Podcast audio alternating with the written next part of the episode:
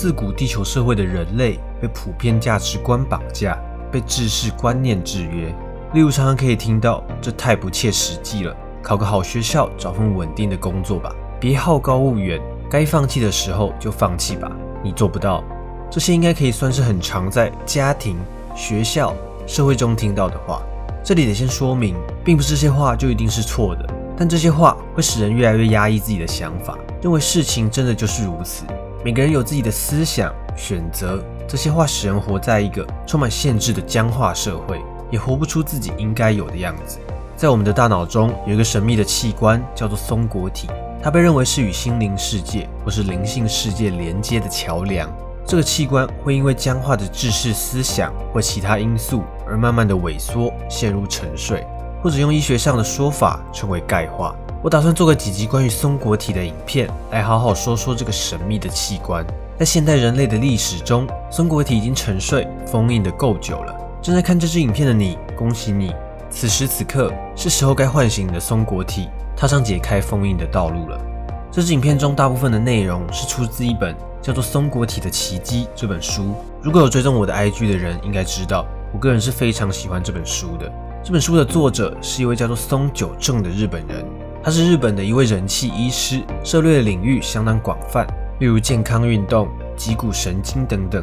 他还是海豚医师、整形外科医师，从医已经有二十年左右的经验。在这个过程中，结合医疗方式与量子力学、能量医学、灵性疗法等等，来推出灵性书籍。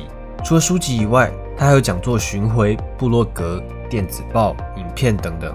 来自世界各地的人分享这些前所未有的知识与讯息。松果体是一个很小的内分泌器官，大小类似于青豆，呈现红灰色，位于大脑的中心位置。而因为形状像一颗松果，所以被称为松果体。这个器官一般最广为人知的作用是制造褪黑激素，也叫做睡眠荷尔蒙。此外，它还会分泌一种特殊的致幻剂二甲基色胺。这个部分在后面会再继续说。而由于松果体位于脑部深处的核心位置，自古以来就被哲学家认为具有重要的功能。知名哲学家笛卡尔就认为，这个世界是由物质与灵性这两种不同的要素所组成，而这两者透过松果体产生连结，于是他将松果体称为灵魂之作。举例来说，一般人说晚上容易遇见鬼或某种特殊经验，是为什么呢？松果体在夜晚分泌褪黑激素的时候是最活跃的状态，在半夜的两点到四点是褪黑激素分泌的高峰期，而当松果体处于这种状态时，也会分泌大量的二甲基色胺，也就是 DMT。在过去的实验中，曾对六十多名的受试者实施 DMT 静脉注射，其中将近半数的受试者都声称他们见到了非地球生物。也就是说，这些遇到地球外生命体的受试者，是因为松果体的通道开启而接触到不同的世界。而在松果体活化过后，可以更容易的分泌 DNT，于是就更有可能接触到灵性世界以及不同次元的宇宙。接下来，我们来谈谈硒这个物质，它存在于我们身体的各个部位，在人类细胞的细胞膜中都含有硒。但有一个地方，硒的含量极高，没错，就是松果体。那这个硒到底有什么特别的呢？它被认为是接收宇宙智慧的媒介。以植物来说，因为植物没有松果体，于是便透过细胞壁与细胞膜中的硒来接收宇宙智慧。各种动物与昆虫能和谐地生活在大自然中，也都是仰赖松果体或是类似功能器官的帮助。具体的例子，我们在后面再来谈谈。硒这种元素与宇宙的诞生与结束有关。当宇宙或星球诞生时，会产生大量的硒。而当星球毁灭，最后也会留下硒。从星球的最初到最后一刻，都可以见到硒的踪影。从这一点来看，硒可以说是宇宙不可或缺的重要元素。无论是生命或星球，在诞生的时刻都有硒参与其中。只要有硒，就能孕育出构成宇宙的所有事物。那如果人类要进化与成长，该做些什么呢？想进化与成长，那就必须不断提升松果体中硒的值与量。而达到这个目标的方法只有一个，那就是活化你的松果体。而其实古人早就意识到松果体的强大。举例来说，在许多宗教性的人物形象中都可以看见，例如佛祖或菩萨的眉心有一颗又小又圆、类似痣的东西，这个东西称为白毫。白毫在佛教中是一种绽放光芒的白毛，象征着一个人已经悟道。而当一个人悟道后，第三眼就会打开。用脉轮的角度来说，就是眉心轮的位置。而松果体也被称为第三眼。那为什么叫第三眼呢？松果体虽然位于大脑中央，但却跟我们的肉眼一样，是对于光线很敏感的一个器官，也因此被称为第三眼。在世界各地的文化中，也不乏出现松果体的形象或表现。例如，埃及壁画中的真知之眼，就与大脑剖面图中的松果体极为相似。埃及法老阿蒙霍特普四世捧着松果膜拜着太阳神。希腊神赫尔墨斯的权杖由两只蛇缠绕着松果所组成。圣彼得大教堂的松果铜雕，耶路撒冷的摆设等等，还有像各个宗教中神的头后方有明亮的圆环，也都是在呈现松果体绽放光芒的形象。而动物或昆虫有属于自己的松果体。举例来说，蛇有一个叫做颅顶眼的器官，拥有类似于松果体的功能。螳螂与蜻蜓的松果体则位于双眼中间，且暴露在外。此外，那些生活在黑暗中的鱼类、蝙蝠。也是利用松果体来确认自身的位置。再举一些有趣的例子，例如庞大的鱼群，它们一同游动时的姿态相当壮观，就像某种集合体或巨大的生物。若单纯以肉眼来定位和调整速度是不可能做到的。而空中整齐排列的鸟群，那种 V 字的排列飞行也是一样，需要保持距离、阵型，直到飞抵目的地。尽管鸟类具有优越的飞行能力，也并不足以说明它们是如何办到的。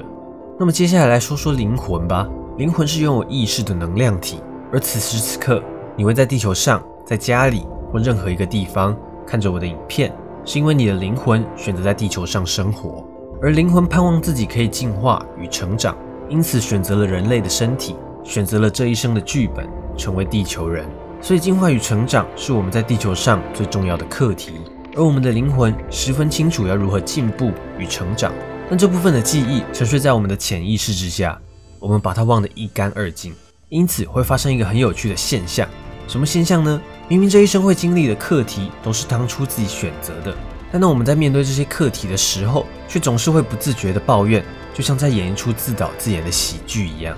但也正因为我们拥有肉体，我们才可以感受到各种不便，并从中获得领悟与启发。根据书中的说法。在灵魂选择身体的时候，可以知道这具身体这一生会经历的事情，并且能够快速在众多身体中挑选到最适合自己的。而且灵魂与灵魂之间不会发生看上同一具身体的情况，因为每个灵魂需要的剧本都不同。灵魂光用看的就能在一瞬间得知身体的剧本，例如父母是谁、家庭环境、经济环境、生活、人生、健康、疾病等等，这些资讯都存在于我们人体。它们甚至拥有独特的声音、气味，还有触感，而它就存在于我们所知的 DNA 之中。灵魂透过肉体的松果体来与其产生连结，而松果体的形成是在精卵结合后三到四周左右形成的。因此，在此之前的受精卵要称为人类，还差那么一小步，因为缺少了灵魂意识，在松果体形成后，灵魂才会进入身体，也被称为灵魂入身。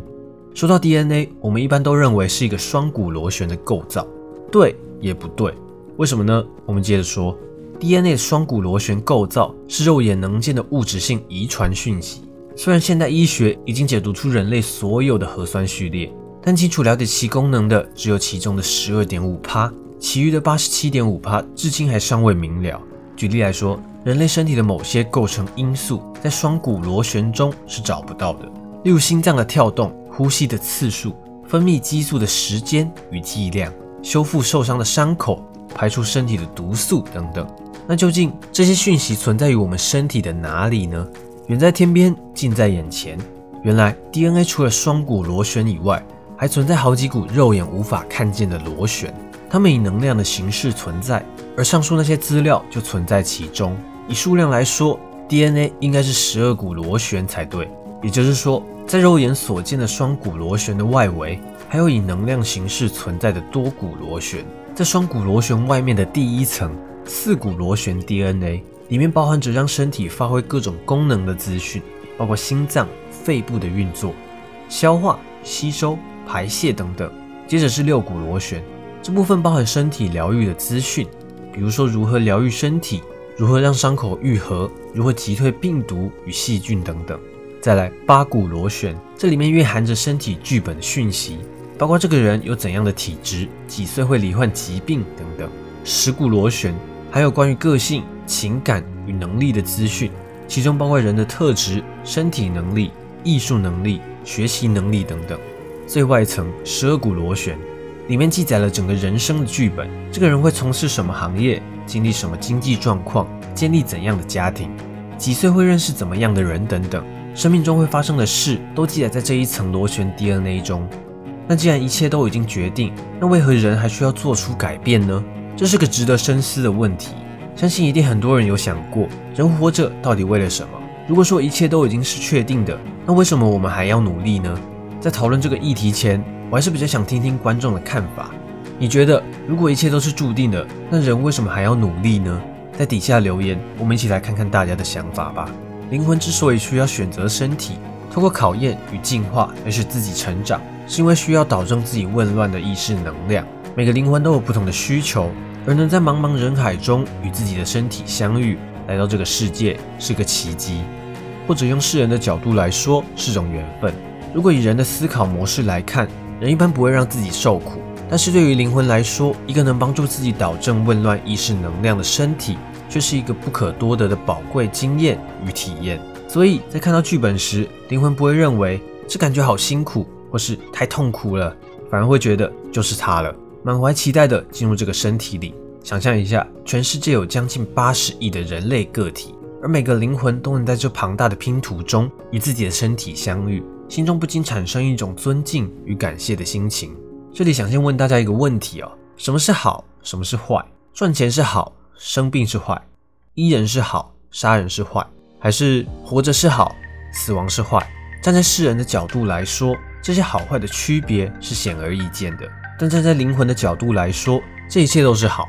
灵魂的目标是导正混乱的意识能量，因此无论做出何种选择，只要对于导正能量有帮助，那就是好的。即使是乍看完全无法接受的事物，也是灵魂当初所挑选的剧本。人只能经历自己的灵魂选择的事物，这就是宇宙的法则。然而，现代普遍观念与僵化思想形成的二元概念，以及认为人就应该是这样或那样的认知，都会阻碍灵魂的进化与成长。这次的内容算是我个人蛮有兴趣的领域。我觉得频道除了讲讲神话故事以外，也可以讨论一些身心灵的话题，但主要还是看看大家的反应如何喽。这次影片就到这边了。如果你喜欢这些影片，不要忘记按喜欢或分享。想看到更多相关内容，可以订阅我以及开启小铃铛。那么，我们下次见。